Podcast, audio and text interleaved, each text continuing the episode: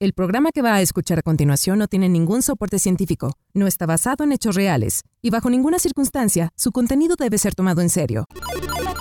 Tacos de ñañaras. Tacos de ñañaras.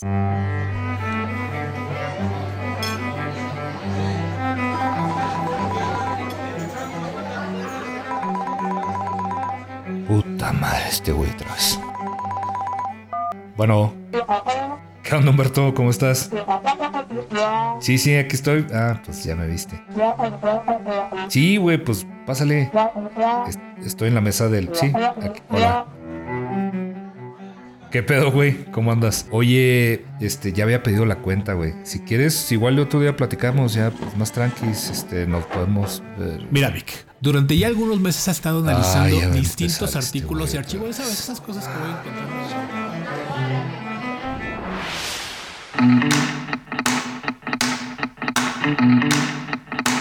Él es Humberto Ramos, un hombre fiel a sus creencias, un hombre dedicado a perseguir historias escabrosas, siniestras y polémicas, y nunca se ha rendido, a pesar que siempre es tachado de loco. Todo con el único objetivo de destapar la verdad que los medios tradicionales mantienen oculta, o al menos eso es lo que él cree.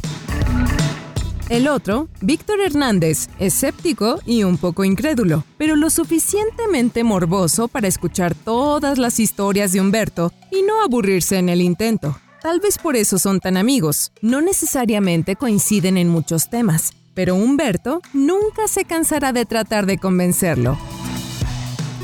Tacos de ñañaras. A ver, a ver, a ver, güey, espérate. Es que no te estoy entendiendo nada, la neta. A ver, explícate bien. Mira, Vic, durante ya algunos meses ha estado analizando distintos artículos y archivos. ¿Sabes? Esas cosas que voy encontrando en el internet. Y por fin lo descubrí. Durante tantos años tuvimos en las narices la realidad, güey. El verdadero mensaje oculto que está en el programa del Chavo del Ocho. Por tratarse de la primera vez que nos escuchan, teníamos que hablar de algo muy especial. No podía ser cualquier tema, claro está. Y al igual que Víctor, tal vez no les emocionaría escuchar sobre este tema. Pero esta tradicional serie de comedia guarda un oscuro secreto que Humberto por fin logró descubrir. El Chavo del Ocho está relacionado con los siete pecados capitales. Así como lo escuchan, el chavo es el mismísimo Satanás. Así como lo escuchan. O bueno, no, les explicaremos más adelante. Pero primero lo primero, empecemos con un poco de historia. Corrían los difíciles años 70, donde el mundo estaba boca arriba. Guerra, hambre, levantamientos sociales surgían en todos los rincones del mundo. Y Latinoamérica no era la excepción. El mundo necesitaba una válvula de escape para todos estos conflictos. ¿Y qué mejor que la televisión? Evidentemente, por la naturaleza de la época, se tenía una gran necesidad de levantar la moral de la gente en estos medios de comunicación y hasta cierto punto romantizar un poco la vida tan difícil que llevaba el mexicano promedio. Pues qué mejor que hacerlo con el comediante del momento, Roberto Gómez Bolaños Chespirito y su Chavo del Ocho. A, ver, a ver, a ver, Humberto. No te. Bueno, primero, ¿qué onda con esa voz? ¿Te pusieron efecto? Que si se oye como, como que no eres tú, pero. A ver, explícame otra vez. No te estoy entendiendo nada, nada. O sea, sí está padre tu clase de historia y ta, ta, ta, pero. Pero eso a mí qué? O sea, a mí qué me importa el chavo del 8. Es que, güey, aguanta, aguanta. Tienes que entender el contexto primero. ¿Quién es Roberto Gómez Bolaños? Para Víctor, que al parecer vivió en una cueva las últimas décadas, y aquellos que no sepan, tenemos este resumen. Roberto Gómez Bolaños, más conocido como Chespirito, fue un actor, comediante, dramaturgo, escritor, guionista, compositor musical, director y productor de televisión mexicano, nacido en la Ciudad de México el 21 de febrero de 1929. Este señor es el creador e intérprete de los icónicos personajes que han marcado la historia del entretenimiento, el Chavo del Ocho y el Chapulín Colorado.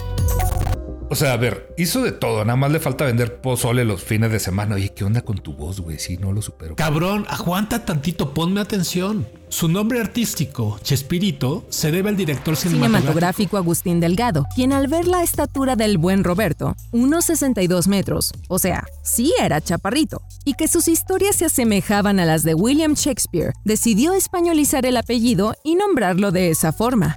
Chespi para los amigos, pues. En 1968 le dan 30 minutos para manejar, a su antojo, media hora al aire. Esto en el Canal 8 que apenas estaba estrenando. Y para 1971, después de llevar un par de años en la televisión mexicana, nace El Chavo del Ocho. Este personaje, junto con el Chapulín Colorado, fueron los más importantes de su carrera, al grado que cada uno tenía media hora de exposición en televisión nacional. Pero no solamente fueron un éxito en México. Estos programas se transmitieron también a lo largo de Latinoamérica, Estados Unidos y España. Esto gracias al carisma de Chespirito, pero también por los otros actores que lo acompañaban. Otros personajes creados por Chespirito fueron el Chompiras, el Dr. Chapatín, Vicente Chambón y Chaparrón Bonaparte. Todos incluían la Che como distintivo. Cuando se le preguntó en una entrevista al respecto, dijo que es porque muchas groserías en México tenían esas letras. Chespirito falleció a los 85 años el 28 de noviembre de 2014 en Cancún, donde residió los últimos años de su vida. Había muerto un héroe nacional. A ver, Humberto, ya, neta. Ya hasta nos están viendo raro aquí la gente. Aparte gritas mucho y hablas muy raro, como que dicen, ¿por qué le cambia la voz a este señor de repente? Pero, a ver, a todo esto, llega un punto, estamos hablando y hablando y sigues hablando de lo mismo y yo no entiendo nada. Ay, a ver, aguanta. Créeme que esto se va a poner bueno. Solo ten paciencia. ¿Podrían dejar de interrumpir? Uy, Uy perdone usted. Gracias. Adentrémonos más en el Chavo del Ocho por si no lo sabían, El Chavo del Ocho trata sobre las vivencias de un grupo de personas que habitan en una vecindad mexicana donde su protagonista, el Chavo, lleva a cabo travesuras junto con sus amigos que ocasionan malentendidos y discusiones entre los mismos vecinos. ¿Qué mejor forma de levantar la moral del pueblo mexicano que haciendo una serie que se desarrolla en una vecindad? El guion original surgió de un sketch escrito por Gómez Bolaños, en donde un niño pobre de 8 años discute con un vendedor de globos en un parque. Después se le prestó una mayor importancia al desarrollo de los personajes, a los cuales se les asignó una personalidad distintiva, desde un comienzo, su creador contempló que El Chavo estaría dirigido al público adulto, no al infantil, aun cuando se tratara de adultos interpretando a niños. En 1972, era el programa más exitoso del Canal 8, por lo que, al año siguiente, el empresario Emilio Escargamilmo invitó a Gómez Bolaños para que El Chavo y sus demás programas, transmitidos en el Canal 8, se incorporaran al Canal 2. Asimismo, le garantizó un mejor salario del que ganaba en ese entonces. El comediante no aceptó la propuesta, argumentando que tenía un contrato firmado en Canal 8 que debía cumplir. En 1973, Telesistema Mexicano, Canal 2 y Televisión Independiente de México, Canal 8, se fusionaron para dar lugar a Televisa. Entonces, el programa comenzó a transmitirse en el Canal 2, para que se den una idea del éxito del programa, de acuerdo al periódico Excelsior, en 1975, la serie era vista por más de 350 millones de televidentes cada semana. ¡Ay! Una locura. Sin duda, una serie que quedó marcada en la historia del entretenimiento en México y Latinoamérica, cautivando a personas de todas las edades por más de cuatro décadas. Y cómo no, con el encanto que tienen sus personajes, cualquier persona se puede identificar con ellos. Mm, tal vez demasiado. Bueno, hasta aquí todo, según yo, está muy claro. Muy entretenido, de levantar la moral y de todo el pueblo mexicano unido por alguien que vive en un barril. Pero ahora sí, vamos con lo que, con lo importante, güey, con la carnita del asunto. A ver, a ver, sí, sí, sí, eso que estabas diciendo de que los pecados capitales y no sé qué.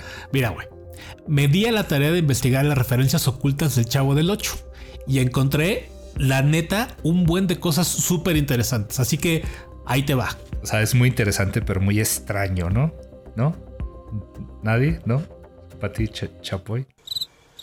Ay, ay, ay, Vic. Ok. ¿Oyes los grillos? Bueno. Bueno, para explicarte esto, déjame recorrer un poco el tiempo. Vamos hacia atrás, vamos al siglo VI. A ver, Humberto, ¿sabes? Esto es una clase de, arte o de historia o qué. aparte, ya la gente ni siquiera pediste un café ni nada, nomás llegas y te sentaste como. Es que, güey, ya te lo dije desde hace rato. No es que te quiera dar una clase de historia ni nada de esto, pero sí necesitamos poner un contexto.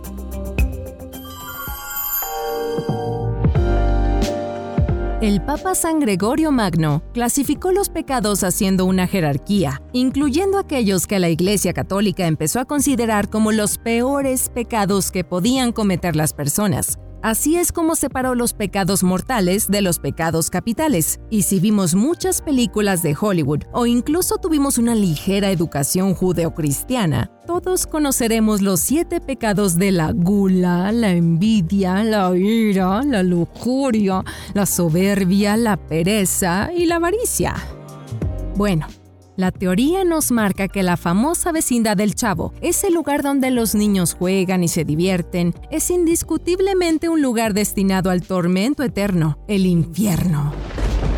Y los inquilinos de ahí fueron en vida mortales que cayeron en una condena eterna por cometer el pecado capital que representan.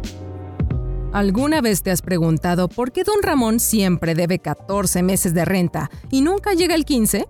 ¿O por qué la bruja del 71 tenía su mascota llamada Satanás? Bueno, pues el señor Gómez Bolaños logró inmortalizar en estos clichés de la serie varios mensajes secretos que aquí en Tacos de ñañaras logramos descifrar.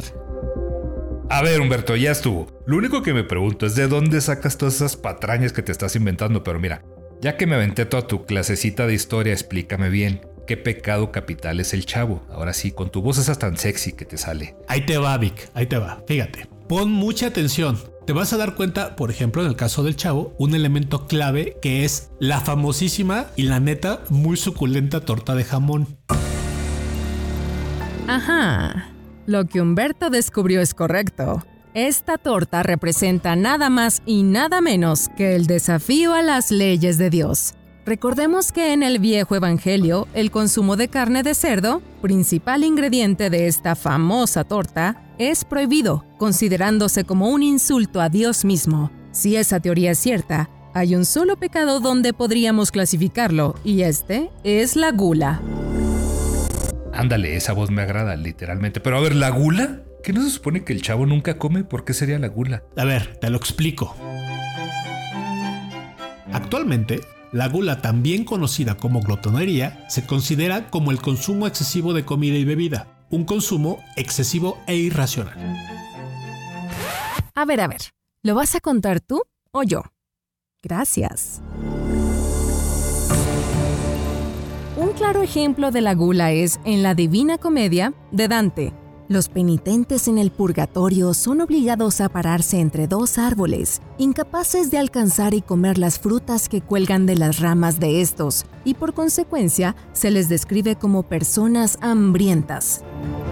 ¿Lo ven? El chavo, al igual que estas almas en pena, siempre está hambriento.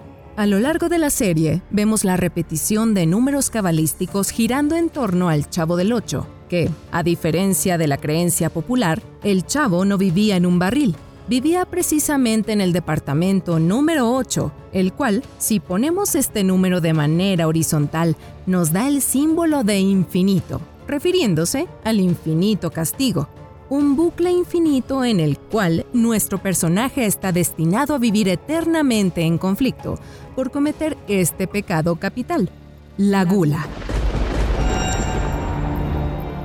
Vamos con el siguiente personaje que es Don Ramón.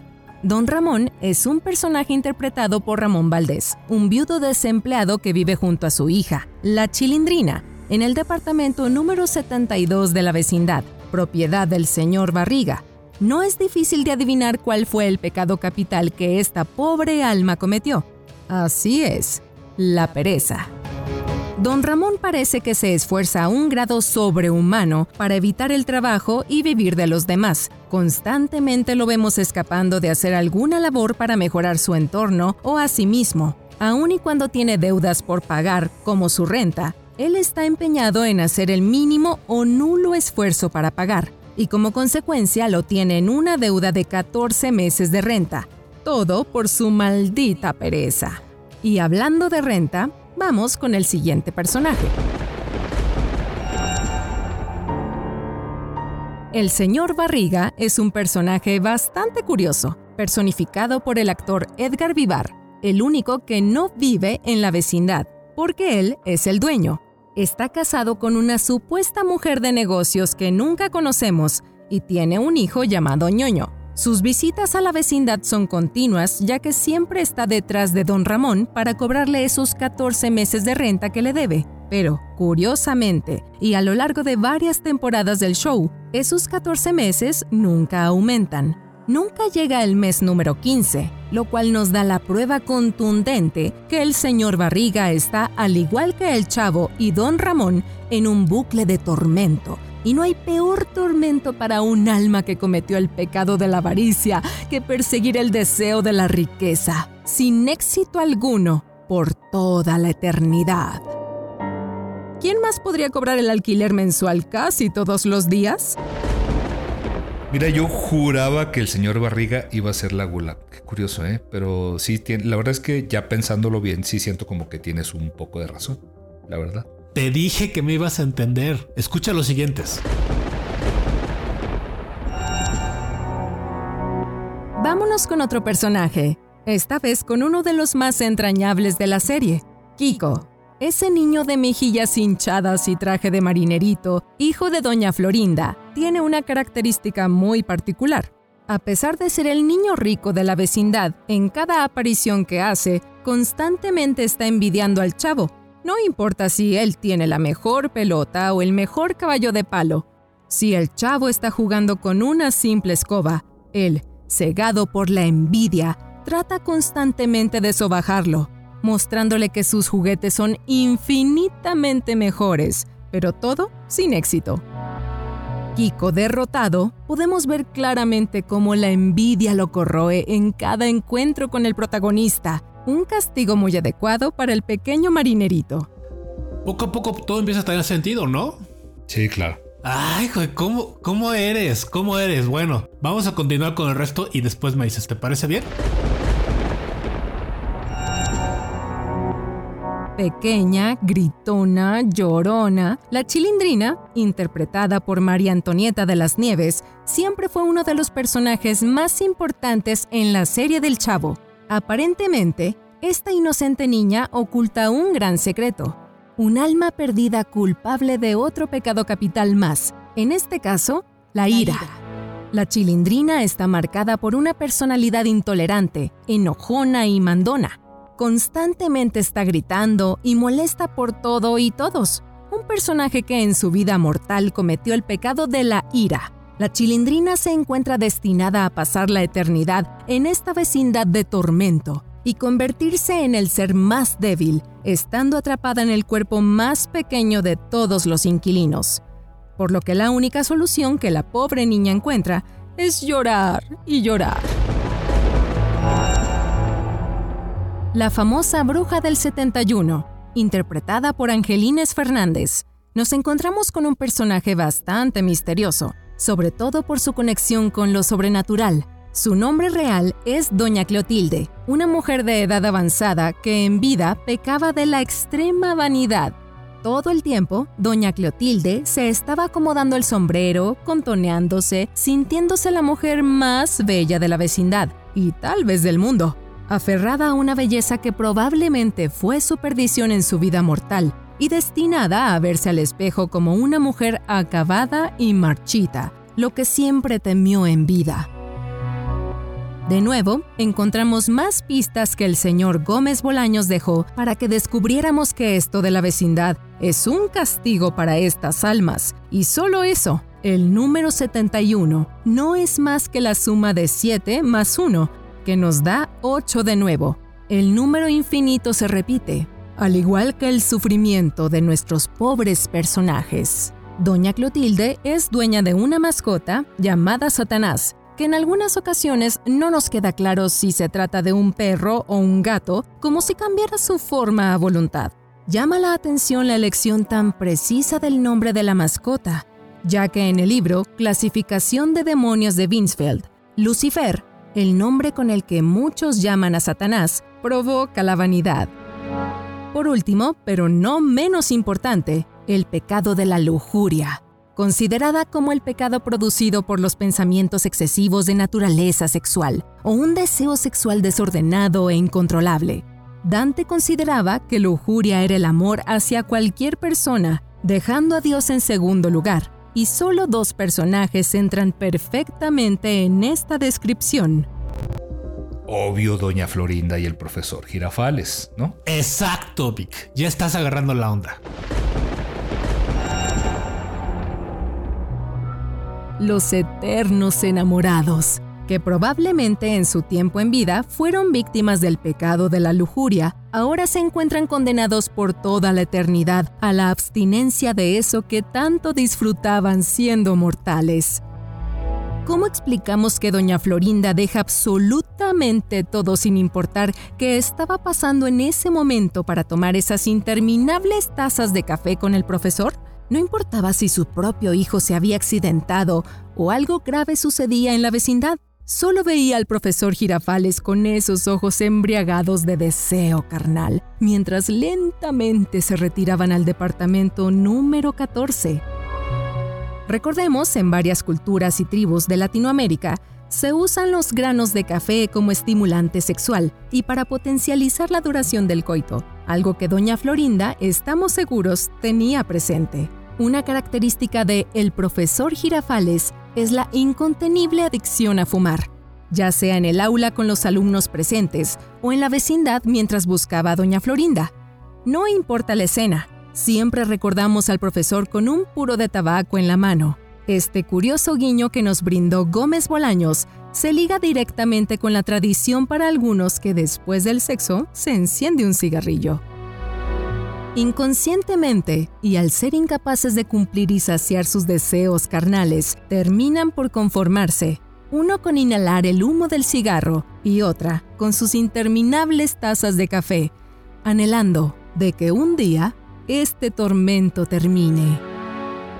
Mm, sí, o sea, de hecho sí va tomando un poco de sentido toda tu historia, pero me quedé pensando una cosa sobre la vecindad. ¿Por qué estos personajes nada más se mueven como en dos o tres escenarios? De hecho, yo solo los veo en la escuela, el patio de la vecindad, un pedacito de calle ahí que no van literal a ningún lado y según tu teoría pues suena como si fuera un laberinto que fue creado para contener sus almas y vagar eternamente, ¿no? Algo así medio oscurón.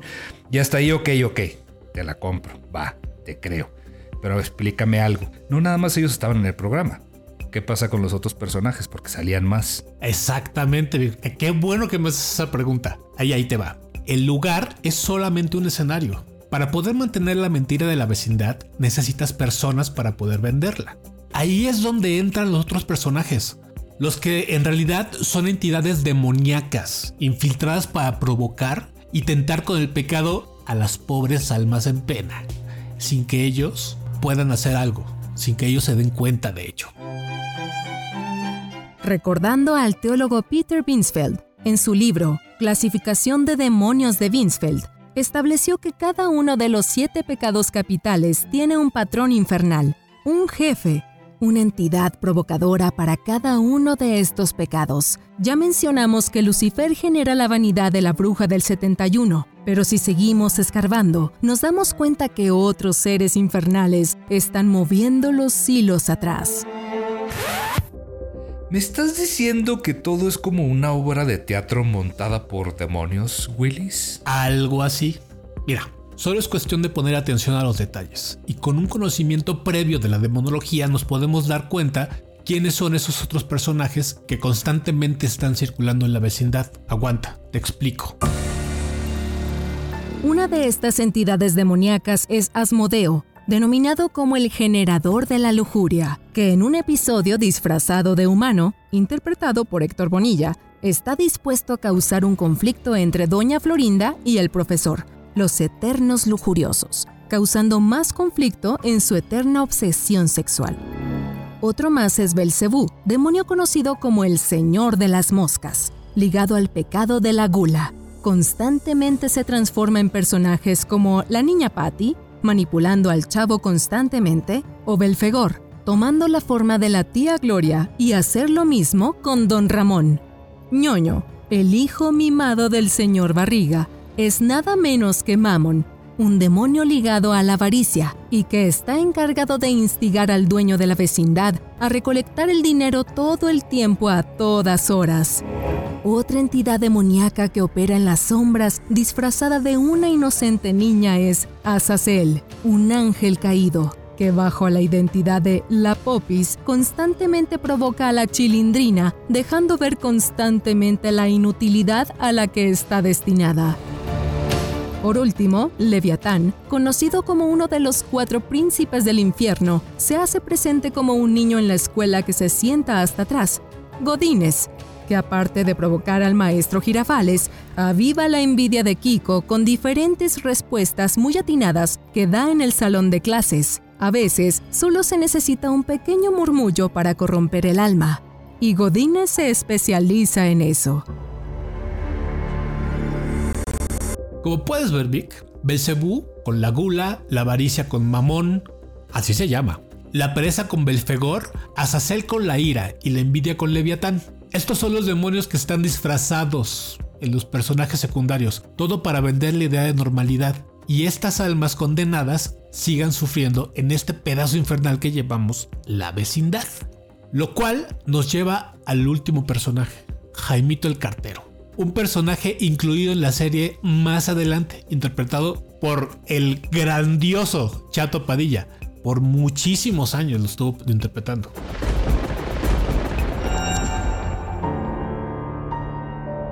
¿Quién es este cartero misterioso? Bueno, la clave para descubrir la identidad de Jaimito está en los detalles, y en este caso, en su oficio. Un cartero a lo largo del tiempo, el cartero ha sido señalado como portador de mensajes, haciendo de vínculo entre un emisor y un receptor, llevando buenas y malas noticias en todos los rincones de la humanidad, incluso en la época moderna. Aquí tenemos que poner mucha atención a esta palabra, vínculo. Chespirito nos trajo un ejemplo perfecto de lo que ahora podemos llamar un medium. Un medium es un individuo del que se asegura le es posible establecer contacto con entidades espirituales. Jaimito constantemente se ve cansado, probablemente por el desgaste físico, emocional y psicoquinético de establecer este enlace con el mundo infernal, donde siempre nos da una pista con su famosa frase, Quiero evitar la fatiga. A diferencia de los personajes mencionados, Jaimito era un hombre muy amable y cariñoso, y no tenía el típico carácter grosero que suelen tener los demás personajes, demostrando esa amabilidad con todos, especialmente con el chavo, tratándolo como si fuera de su familia. Un ejemplo fue un episodio en el que se presenció cómo todos los otros personajes eran egoístas con el chavo, y a este le llega una carta de sus padres diciendo que son personas adineradas. Después nos enteramos que Jaimito fue el que escribió la carta para mostrarle a todos el mal que le estaban causando. Claramente, un ejemplo de cómo Jaimito trata de rescatar estas almas del infierno. Él todo el tiempo está platicando y añorando su pueblo natal, Tangamandapio, que es un lugar real en el estado de Michoacán, en México. Incluso hay un lugar donde se levantó una estatua hacia este personaje por poner el pueblo en el mapa. Lo curioso viene cuando él nos explica cómo es su pueblo natal, describiéndolo como un lugar de grandes rascacielos, muy acelerado pero con mucha vida en cada rincón del famoso pueblo. Se expresa como si millones y millones de personas convivieran al mismo tiempo.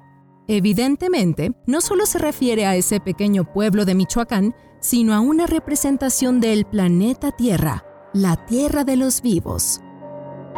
Cada que nos adentramos y empezamos a desmenuzar esta historia del pequeño Shakespeare, nos damos cuenta de más y más detalles que lo único que nos llevó a asegurar que este lugar, Este loop infinito de sufrimiento para estas pobres almas perdidas está muy alejado de lo que nos relata aquella pegajosa canción, porque de bonita, esta vecindad no tiene nada.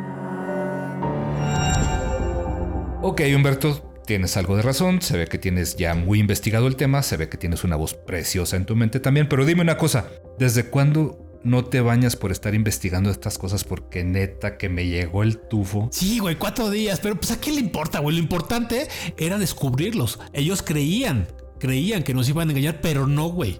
Es que ve, ve, después de tanta investigación, cabrón, era importante sacar a la luz estos datos. El mundo está lleno de misterios lleno de secretos que permanecen en las sombras esperando a las personas correctas para resolverlos. Algo que Humberto y Víctor aún no se han dado cuenta es que están entrando a territorios que ni ellos se imaginan, territorios que van más allá de la comprensión humana. Solo esperamos que su estómago pueda soportar este extraño platillo de tacos de ñañaras.